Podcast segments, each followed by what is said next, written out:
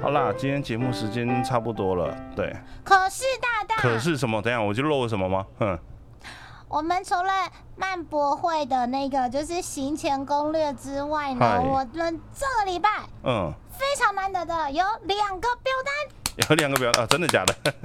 不是我，我记得我好像前两天才上去看过，没有，我没有看到有表单呢，这么快就生出来了，有表单，嗯，好。然后两位表单的伙伴都说可以跟你仔一样的粉丝朋友们、听友们分享没有问题的哦，所以这边就让丫丫来朗读一下。哦，好好好。因为其实之前有一集的主题是，就是因为 A C G N 的一句话，然后就是接住了我你我这样子。丫丫有一阵子就是还蛮消沉的，就是真的是被作品接住了这样。然后偶尔我们其实偶尔也会在节目里面提到说，就是。有时候会有一点迷惘，然后刚好这个回函来了，这个回函表单来了，然后他说可以跟大家分享，没关系。然后我觉得也是有接住了你我，这样有点感动。嗯，对。这是一位来自新朋友、新同学。哎呀，好紧张！我记得我看到的时候好紧张，然后我就赶快把它截图，然后贴去给艾老大，就说：“大，你看这个，你看。”然后我很激动，我超激动。嗯，好，这是一位来自 Caton K C A T O N Caton 上的回函表单。你好，Caton 上你好。他说呢，他是第一次写表单，没有，他没有这样讲。啊，嗯嗯。两位主持人好，我是从七十五话才入坑的宅友。你好，你好，觉得两位主持人的声音很好听，节目风格非常的对胃口，内容常常引起我的共鸣，也将节目推荐给几位朋友听。现在正努力的追以前的集数。我跟 你讲，我没有暗装，没有暗装，没有暗装，而且以前的集数，我们现在突然很汗颜，你知道吗？因为我们真的是学中做，做中学，慢慢的去把一些就是。能够改善的地方改善，那对。但如果现在跟丫说你回去听旧的集数，你让我很害怕。不是内容的问题，那就觉得内容也有点问题，内容有点问题。不不不，我们做了两年多了，我们现在的那个 label 也有点成长了，然后就要回去想要指责过去的自己，有没有？就为什么你可以讲成这样？对，所以。感动上，我不知道为什么他的前三句，我就觉得说天哪，也不天哪，天哪，天哪，你要进入我们黑历史了。好，继续哦。哎的，如果有新集数推出的话，他会先优先的收听新的集数。他目前是透过 Spotify 在通勤跟组模型的时候收听，这样。嗯，只要组模型的话，它的零件给西不就掉到那个地板经理那里去了吗？因为有时候丫丫会突然爆音或者爆音，这样感感谢您的就是那个担当，还有那个所有的女仔友们的一路走来的那个那个那个。栽栽培，栽栽培，是是是，栽 栽培支持，他压从爆音爆音爆音废物，现在进步一点点，没有爆音，爆音的时候知道要侧麦了，对，好。哎，到目前旧的集数听到第三十五话，那些你可能看过的人气动画，居然都出自于 Sunrise 之手。所以他这一次的回函是想要跟所有的你宅友们分享一下，有几部呢是来自于 Sunrise，就是那个一直在做钢弹机器人的，还有不是钢弹的机器人的的那一间公司。对，他呃，卡东想要来跟大家分享两三部作品，都是来自于 Sunrise，但。大家可能比较不会第一时间把他们联想在一起的三部作品，第一部作品叫做《穷神》，冰波卡米的。嗯，《穷神》是有一点点时间的动画作品了，但它原作漫画的时候就有一些讨论的声势。嗯，然后呢，卡东上的分享是说，当初在看这部搞笑动画第一集的时候呢，发现作品的呈现风格跟《银魂》的动画很像。嗯，对。然后他就很认真的看了制作名单，通常大家都会跳 O P E D 嘛，没有，他又觉得说，哎，跟银魂有点像啊，他就看了制作人员名单，发现，哎呀，跟银魂的 staff 差不多啊，然后笑点都有打到他。另外呢，《穷神》这部作品的声优呢，主角声优是花泽香香菜，对，花泽香香菜，所以他就想说。花泽香香菜不都是演这样的吗？他怎么可以在重生里面演成这样？哇哦，就有一种焕然一新、耳目一新的感觉。嗯他就说。他很意外，香香菜居然能够驾驭这种常常鬼吼鬼叫的角色。呃，人家说声优可能形象会被定型，可是表演的、表演的那个能量是无限，懂吗？然后另外呢，透过穷神这部角色呢，嘎东桑他说他也因为这部作品呢，记住了内山细石这个声优。内山细石，夕阳的夕，然后果实的实。他最近比较著名的作品应该就是那个那个名字很长的，呃，那个山田智和转身到一个异世界，成为了一个鲁迪少年，醒来，结果鲁迪少年度过了一些很辛苦的事情，我是很爽的事情，或是很辛苦的事情，嗯爷爷的进度停在很辛苦的事内情上。对，山系，所以是那个傲娇吗？诶呃不是吧你说平，你说穷神里面他演了谁吗？不是，不是，我说你说在五子里面他是演谁啊？就鲁迪不是男主角吗？啊，那个弟弟呀、，OK，就是山田智和转身之后的那人呢、哦，对哦，没有，不好意思，我还是一直把他卡在三连车上面，对不起，对不起，对对，哦我现在突然理解，我这样这样转过来，对对对对对对对对对内山对细实的声音，但对对是他的对对对对骨子里面 跟山田智和是同个人。我还一直卡在这，没有啊，鲁迪不是就三连智和吗？的那个卡住了怎么办？好，好第二嗯部、说到是沙赖子制作，但是大家可能第一时间没有办法联想在一起呢，就是歌非常好听的，然后丫丫弟弟也很喜欢的，可是我不记得他演什么，因为我没有跟着我弟一起看。但这部喜欢的人超喜欢，叫做《超能骑兵 s k l i d e 如果要在沙赖子的动画里面挑一部最热血的动画，卡多 on 上他说他绝对会选择这一部。超能骑兵，对对对对，我要突然要唱主题曲，对不起。好，这是一部热血战斗、战斗热血、剧情热血、音乐热血的超能力战斗动画，会看到热血沸腾。我现在猛烈的感觉到热，呃，不是这一部，不是啊 是 Skylight，就是很帅啊。刘凤跟那个谁，就是两个帅哥，就是哦可能也是走相爱相杀路线的这样，对。怎么看起来那个人设怎么好像在哪里看过？对对对对对，然后我跟你讲，歌超好听，哦，然后我弟都会看到哭，对他很感动，他很喜欢这一部，我弟超推这一部，诶。对，跟感动梦赏一样，都很喜欢这部，都是看了会停不下来的啊，作品。人设然后第三部人设是谁？谁？人设是谁？人设平井九十啊？就是那个啦，啊那个西西斗。斗，跟苍穹，好没事，难怪我觉得很很眼熟，很熟。对对，很眼熟，嗯，嘿。三聊天室 怎么了超能骑兵真的超老，但真好看呐、好看啊、好多好作品，不嫌入坑晚。丫丫也是长大了之后才跳出缸的坑，又是 Sunrise。好，第三部，听我的电波吧，嗯那没有 Kid Clear，这一部是搞笑漫画，伪搞笑，应该说怪怪漫画嗯，怪漫画。对这一部作品呢，所谓的听我的电波，这个电波其实是跟广播有关，嗯，它是以广播节目为主题的动画，啊它是漫改的。它的作品本身呢，它讲了一些就是跟广播相关的知识。然后它的原作者，漫画的作者是嗯无限助人的那个沙村广明老师。人你以为他只会画那个古代日本的那个超能力大战吗？哦，不止哦，他画这一部是现代为背景的，嗯嗯，比较大人看的漫画。啊故事主角本身就是一个怪怪的人，所以他的主持的广播节目的风格非常奔放。对，你你怎样也很奔放。还 还好吧，因为这样的话，故事本身就是主角本身就闹出了不少事件，然后呢，他改编成动画之后呢，动画第一集的开头呢，居然在跟熊搏斗，对，因为其实这一部当初要动画化的时候，反正现在都已经过了，可以讲，就是我们有评估到这一部。嗯对，然后当初其实我看了那些资料之后，其实我还蛮喜欢的耶，就是我喜欢这种稍微有一点点偏，对，，有点强，但是好像又有点道理。你就喜欢女子男子高校生的日不是不是不是不是我觉得我觉得他这一部，我当初看的时候，他给我第一时间的印象，因为我不知道他后面剧情到底有没有真的写到那么细，就是有点像那个工藤官九郎的东西，就是好像很乱七八糟，可是他又好像有要讲些什么东好像串西，得起来，好像串得起来。对，就好像有要讲什么内容，可是你当下看到的东西就是乱七八糟，然后好像是喜剧，然后但最终的结果不是。这样子的感觉。对，可是因为其实我没有看很多，就是评估的时候就是只有一点点的资料内容可以看这样子。但是，嗯，它应该会是那种像我们之前提那个四叠半那种，就是内容很精彩喜欢，的人就会很对喜欢。对，但是它不会是大众向的东西，所以我们就放掉了。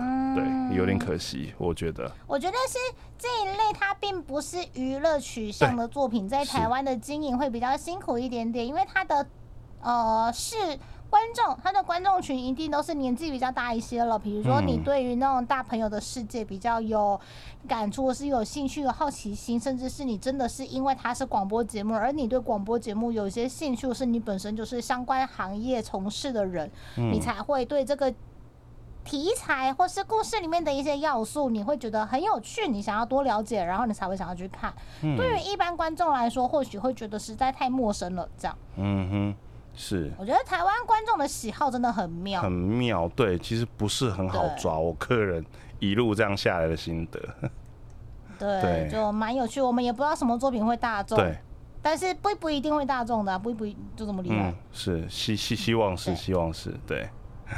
好然，后以上三部作品呢，就是《穷神》《超能骑兵》跟《听我的电波吧》，就是这一位新同学 d o On 上的 feedback、嗯他说，如果提到 Sunrise 的动画制作的作品的话，就还有这几支。如果你宅友们如果也有觉得不错的，或是想要跟 d o On 上互动的一些作品的话，也可以透过你怎样的表单，甚至是我们的推特。最近丫丫一直在疯狂转推，觉得草可以按消音时间慢慢再点进来看就好。嗯我们先谢谢 o On 上的回函，吧是唧吧唧吧唧吧唧谢谢。还有另外一封、啊，还有另外一，封哦，好。今，天是两封，两封来，耶、嗯。另外一封回函是来自于你宅友的斗笠布鲁 H 上公包吧啊，好久没有读你的表单了，收到真开心。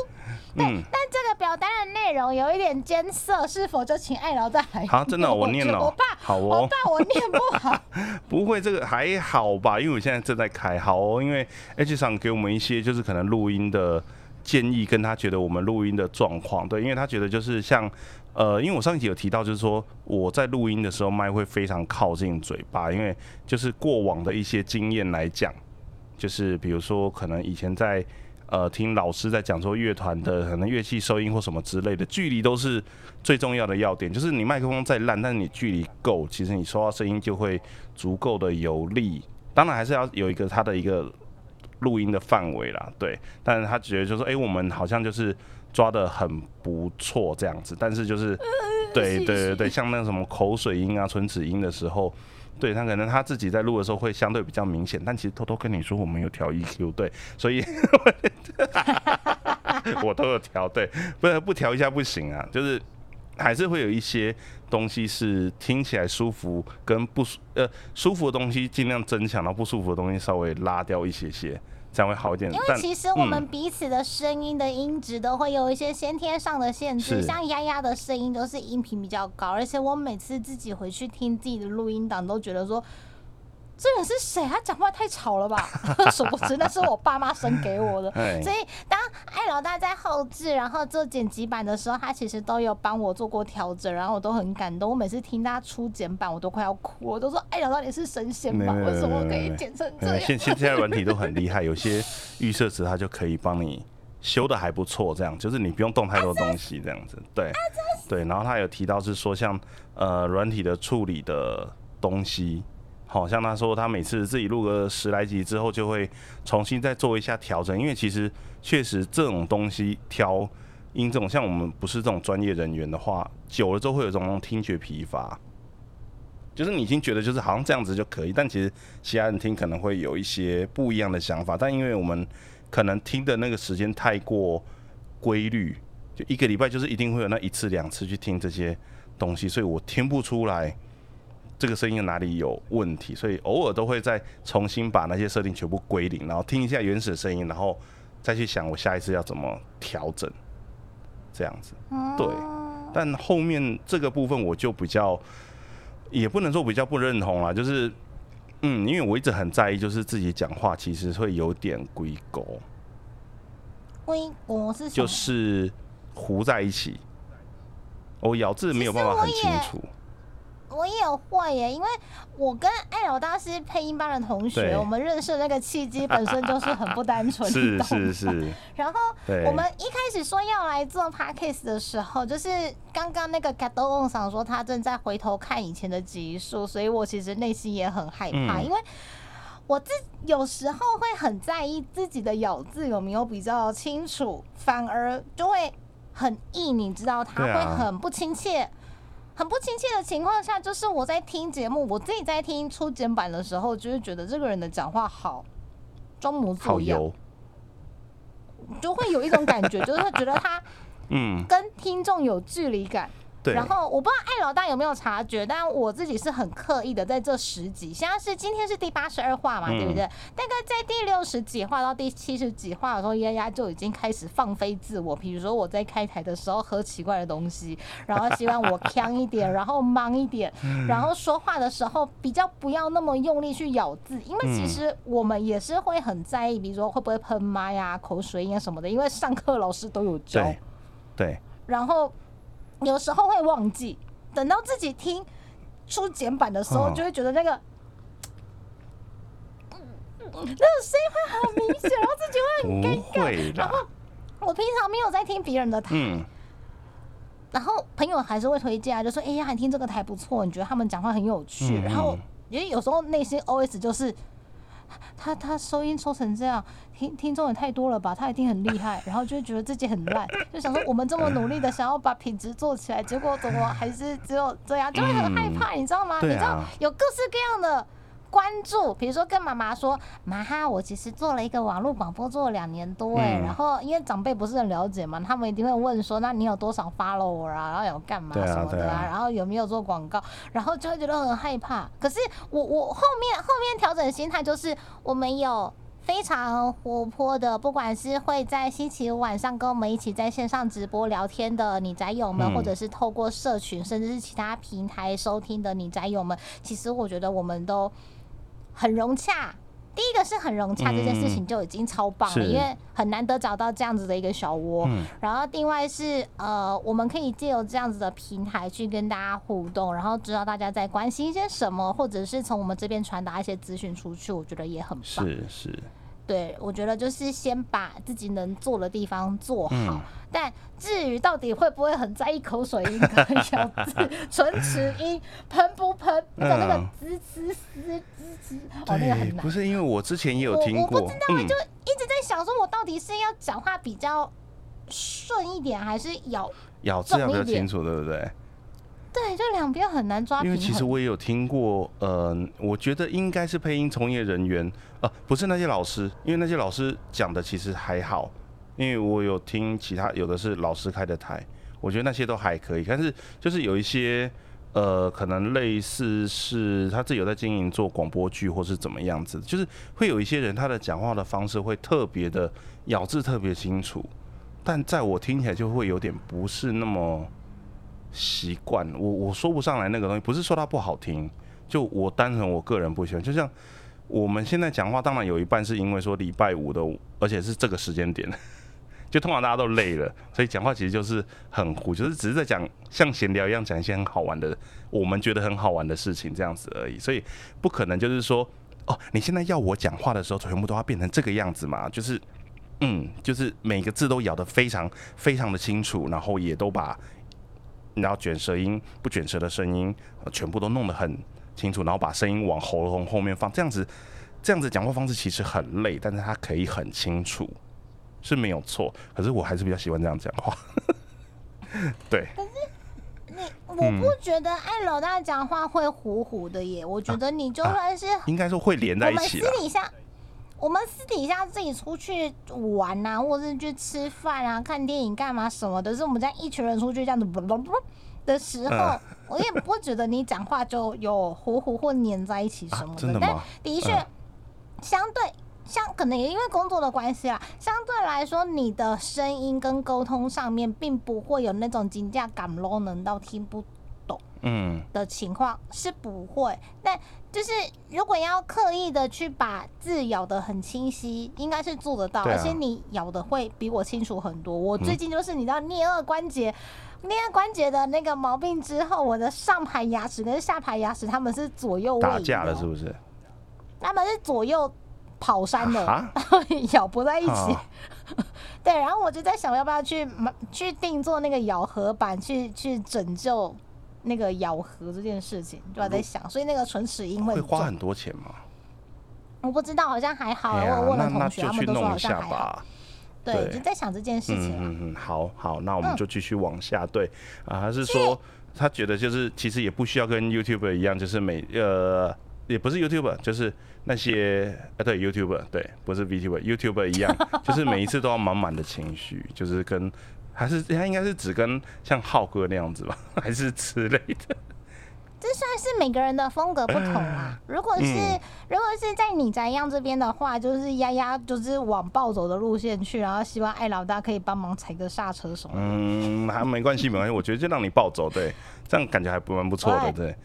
每次都不喊停是什么 干嘛喊停？？干嘛喊停？对，好哦。然后他有说，H 三还有提到，就是关于麦克风，他他记得就是我应该是跟他用同一支，就是对，就是 Rode 的那个 Pod Mic，对，是没有错，对。然后我前阵子发现，不是前阵子发现，我一直以来都觉得就是机器的我的混音台推不动我这支麦克风，就是麦克风进去音量会非常的小，它的力道没有办法帮我把它足以放得够清楚，放得够大声，这样子，所以他有推荐我去买，要么换新的麦克风，但那一只我记得 我记得有点贵，万万起跳吗？哎、好，哎、如我如果没记错的话，应该是就是会超过一点，哎、啊，不是不是，啊，这一支哦，他推荐我的那一支是我以前练团的时候的那一个主主唱他自己有买一支，对，但它是手持式的那种麦克风，所以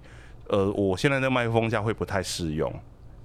对对，但但没有关系，因为我现在找到解决方法，因为他本来还推我说买，呃，里面有提到就是说要推我买那个同一套系统，就 Rode 的那个混音台，那个混音台一台也是两万多块这样子。但不行，我现在手上这一台是混音台，是初音联名款了，我绝对不可能把它换掉的。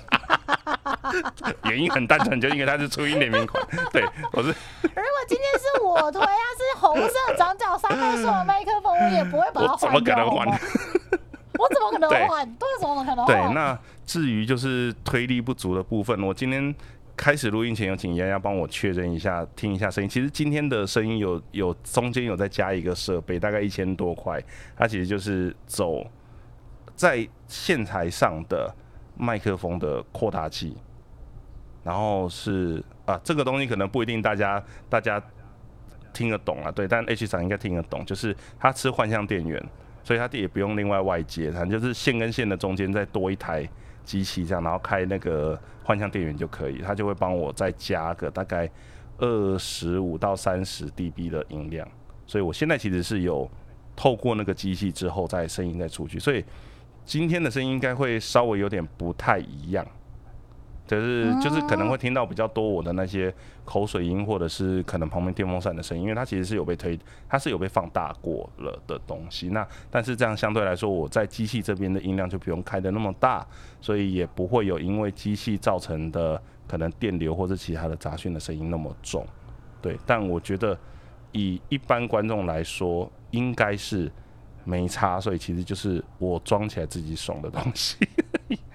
但嗯不，过是不是接下来在后置的时候会比较有更多帮助？因为可能直播的情况下是可能透过串流啊，嗯一定会有一些压缩或什么的，可能没有办法把你的一些设备或是一些调整的最好的状态，直接让就是直播间的伙伴们。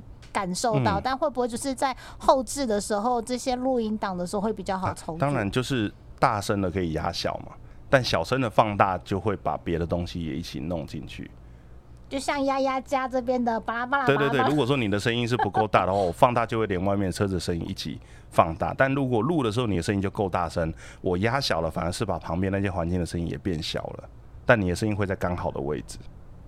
大概是这种感觉，对なるほど。然后反正就是对他，他就有在推我买新的设备，对，没关系，这种东西，呃，男生诶、也不能说男生啊，反正 设备类的东西，大家就是互相推，就是哎、你什么时候攻顶？你什么时候攻顶？你要不要攻顶？我要攻顶，你要不要攻顶？对，大 大概是这种感觉看。乐透会不会中啊？乐透中了，或者是尾牙拿到首奖之类的。呃，现在很难。好了，没有了。对对对，题外话，大概是这样。对，这是以上就是 H 赏的这一周的提供给我们的表单。对，非常谢谢 H 赏。